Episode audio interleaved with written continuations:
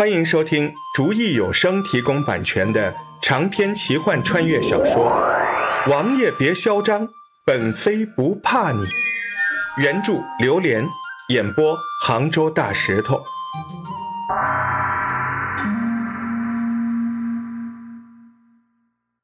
石爽，服装销售店的小老板。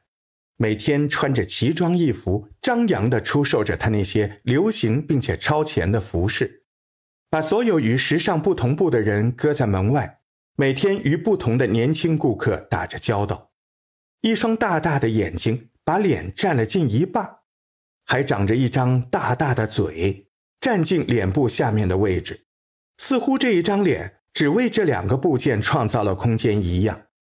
虽然如此。但这两个部件在搭配的时候，就好像商量好了一样，又非常的协调。就是这样一张奇异古怪又很是好看的天生粉白脸，配上那些奇异的包装，把它送到外星球绝对般配。天气晴朗，他悠闲地在店里踱着步，手里拿着一个屋里摆设的琉璃花瓶，雕工和款式绝对一流。摆在这小小的服装店里，既显得高雅，又可以衬托出这里的书香气息，让这个小店增添一些雅致的氛围。这是他花了不小的一笔钱买来的一个装饰品，当时一眼就相中了这个花瓶，咬了咬牙，才肯用了一天的营业额买来的，五千多块钱呢。地上有块裂缝的地板，是在装修的时候就看到的。当时向缝里看了一下，黑乎乎的，什么都没有，似乎没有界限。他看的时候觉得有点毛骨悚然。在租这家小店的时候，就听别人说过这里有些异常，但新思想的石爽是一点都不相信这些的。他不相信有鬼一说，加上性格外向，嘴巴从来没闲过，所以每天有口无脑的说着没完没了的幽默笑话。他是一个大大咧咧的人，地板上即使掉了一块，他也不会在意的。做生意嘛，和气生财，省钱才是硬道理。他渐渐地把这个地缝忘掉了，每天在这个屋子里走来走去，眼里也再没有这个瑕疵了。他的生意分外红火，早不把这事儿放在心上了。零店的阿姐阿妹每次看到他的生意，都眼红的不得了。他也不怕刺激他们，照样是张扬的、高调的卖着他的衣服，一张大嘴，一刻不闲的和顾客亲热的唠着家常。今天他在屋里踱遍了，就是要为了这个玻璃花瓶找个地方摆上。刚刚找了一个合适的位置，伸手举着花瓶，手刚举过头顶，脚刚好踩上这条缝，他这时觉得身体晃动了一下，地开始颤动。花瓶也哗啦啦的响着，地震了。他这样想着，同时拿着花瓶的手攥得更紧了。这么好看一个花瓶，可别打碎了。他的脚在地的震动下不断的抖着。这时他感觉不妙，低头向下看了一眼。这一看，把他的心都看得蹦出了嗓子眼。地下的那条缝隙开裂起来，里面黑漆漆的，似乎太空一样。他的脚随着地面的颤动，一下子就把他坠入到这个缝隙里面。他还没来得及喊上一声，这时咕咚一声，好像一下子就到了哪里，连一分钟的时间都不到，就让他周边的环境来了个大变化。只一瞬间，他还保持着身体的直立。这是哪儿？他四周的看着，有些黑，有些暗。刚刚从光明的世界出到这边。眼睛还不太适应黑暗，一点东西都看不到。他不敢出声，大气也不敢喘。难道是地震把我掉到什么地方了吗？他用力地眨巴着眼睛。渐渐的，他适应了这里的黑暗。慢慢的，他看到一个山的轮廓。再抬眼往前看，树木林立。这是个山区，看不到人。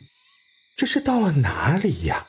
他努力地适应着这一切，不知道发生了什么事情。他只是站在这里不出声，因为看到了森林，这里没有人。可是万一有野兽怎么办呢？吓得他一动不敢动，紧张地四下看着，可是他不出声，人的味道是不能不散发的。一会儿，蚊子光顾了他，他的手在脸上不断的拍着，狼的嚎叫声伴着各种声音一齐向他袭来。他都怕他的心跳声把狼招来，他用力地控制着心跳的声音，可是不管用，越来声儿越大，他吓得几乎要惊叫起来。就在这时，远方一队人马打着火把过来了，他急忙地喊：“救命啊！救命！”那些人显然听到了他的喊叫声，纷纷把马掉头，一起过来了。什么人？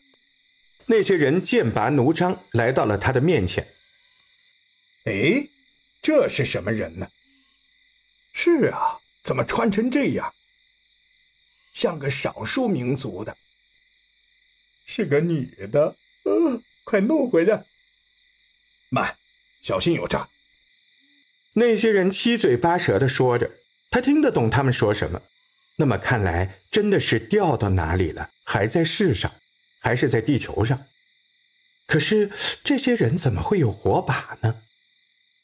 他这样想着的时候，这时其中有个人扔了一个钩子过来，搭在他的腰上，一下子就把他拽了起来。随着钩子带过来的力气，钩子拦腰把他拽了上去，一把大手把他抱住，并放在了马背上。他这时惊魂未定，紧张的四处看着，把他拽上来的是个大胡子。一双深邃的黑圆眼睛打量着他，吓得他一声也不敢吭，心脏还在蹦蹦蹦的跳着。哈哈哈哈哈！我都听到他心跳的声音了。大胡子大嘴一张，洪亮的笑声从他的胸膛里发出来，吓得他当时就抖了起来。长这么大，自己一张大嘴，随时都能和人家扯两句，现在吓得他一句话也说不出来了。这个人声音太大了。大的都能刺激到他的耳膜。你拿的什么呀？大胡子首先发现了他手里的花瓶，伸手上他手里来拿，他也不敢说话，拿去就拿去吧。这花瓶真漂亮，没见过这样的花瓶。兄弟们，你们谁见过这个？大胡子把瓶子扔了出去，其中一个人接过去。七爷没见过这个。他们管他叫齐爷，看来这大胡子姓齐。哦，没有见过。其他人也都纷纷摇头。那个人把瓶子又扔给了大胡子。你这是什么东西？琉璃花瓶。我哆哆嗦嗦的回答。哦，还给你，好看。大胡子把瓶子往我的怀里一推。行了，走。大胡子牵动着马，把他载着调转了马头，领着其他的人继续向前赶路了。他也不知道这些人是干什么的，会把他怎样。要是安全脱身的话，不知是不是一件艰难的事儿，因为这些人看起来真像传说中的山贼。有生以来头一次坐在马背上，一顿一顿的，倒也挺有意思。大胡子也就是用手搂着他的腰。手脚倒也老实，他也觉得挺安全。这马也温顺，就是啪嗒啪嗒的走路。走了好长一段路，有了村子和人家了。这些人找了两家客栈入住了，纷纷卸下了好多的包裹。当时天黑，走路的时候没有见到，他们原来还带着那么多东西呢，足足卸下了两个马棚那么多东西。啊，明天早上晚点上路啊！大胡子冲着其他人喊道：“好嘞！”下面有人答应了，并去其他人那里传话了。看来这个大胡子是个领头的。这些人不知干嘛的，下了马，石爽就被送到了二楼上的一间屋子里。宽大的床板上面放着一张桌，这是什么地方？别人都出去了，他开始仔细打量这个地方。木头的栏杆，门窗上雕着花。这是什么年代呀？难道我被打回了上几辈子吗？怎么这么古老的建筑呢？还有刚才进门的时候看着墙上有个布贴的八卦，上面还有数字，那是不是个日历呀？屋外吵成一片，划拳声、撞杯声，大声的喊着喝酒声。口音虽然有些不太一样，但石爽还是能听得懂。他偷偷地推开门，这时所有人的眼睛都齐刷刷地看向他，屋里顿时静了下来。石爽真是如芒在身呢。他还是开了门，慢腾腾地走到楼下，所有人的眼睛也一直随着他看着他走下去。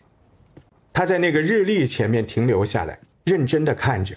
上面果然是关于日期的记录。这时，店老板看到他在看那个破布，就过来说：“小姐，你是在看今天是什么日子吗？今天呢是九百八十七年腊月二十三，也就是说，今天是过小年的日子。”他诧异地看着这个像是在电视上的穿着古老装束的年近五十的老头店家，这个店老板也被他看得有些异样。小姐，您别这样看着我，我心里发慌。石爽在他们的眼里应该算是非常奇特的了，这一身打扮绝对可以算是另类。不知道他们是否知道这个词儿？他逃跑似的跑回了楼上的房间里。这时，几个人进来送来一些吃的东西。